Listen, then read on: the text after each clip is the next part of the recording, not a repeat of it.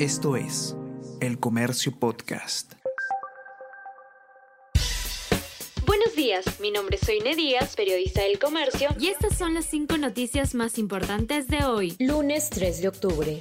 López Aliaga y Urresti disputan voto a voto la alcaldía de Lima. Conteo rápido al 100% de Ipsos para América Televisión indica que Rafael López Aliaga y Daniel Urresti, ambos con 25,9%, disputan voto a voto el sillón municipal. La ONPE definirá el resultado oficial ajustado margen de votos obligaría a ir a un balotaje en nueve regiones. Organizaciones independientes lideran comicios. Ni Alianza para el Progreso ni Somos Perú lograron obtener más de tres gobiernos regionales. Segunda vuelta se realizaría en diciembre amplias victorias en medio de un mapa fragmentado en la capital. Renovación Popular obtuvo la mayoría de alcaldías distritales en Lima Metropolitana. Además, Alianza para el Progreso consiguió un número alto de municipios en Lima. Perú Libre, Fuerza Popular y Juntos por el Perú no lograron ningún triunfo.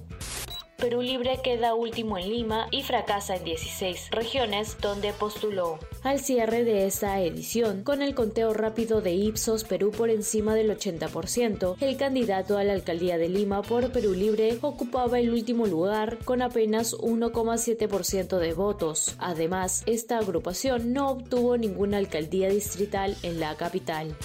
Bolsonaro y Lula definirán en segunda vuelta la presidencia de Brasil a fin de mes. El candidato de izquierda Lula da Silva obtiene el 48,4% de los votos frente al 43,2% del presidente con casi el 100% del escrutinio. La aspirante TV con el 4,1% de los apoyos es la sorpresa de la jornada a todos, ¿qué tal? ¿Cómo están? Eh, espero que estén comenzando su día de manera excelente. Yo soy Ariana Lira y hoy tenemos que hablar del debate presidencial. Podcast Tenemos que hablar con Ariana Lira. Lunes, miércoles y viernes desde las 7 de la mañana. Entérate todo sobre las noticias más relevantes del panorama actual, nacional o internacional.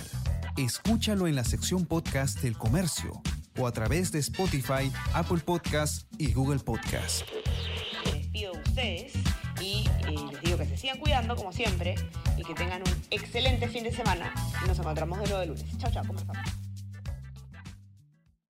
Esto es El Comercio Podcast.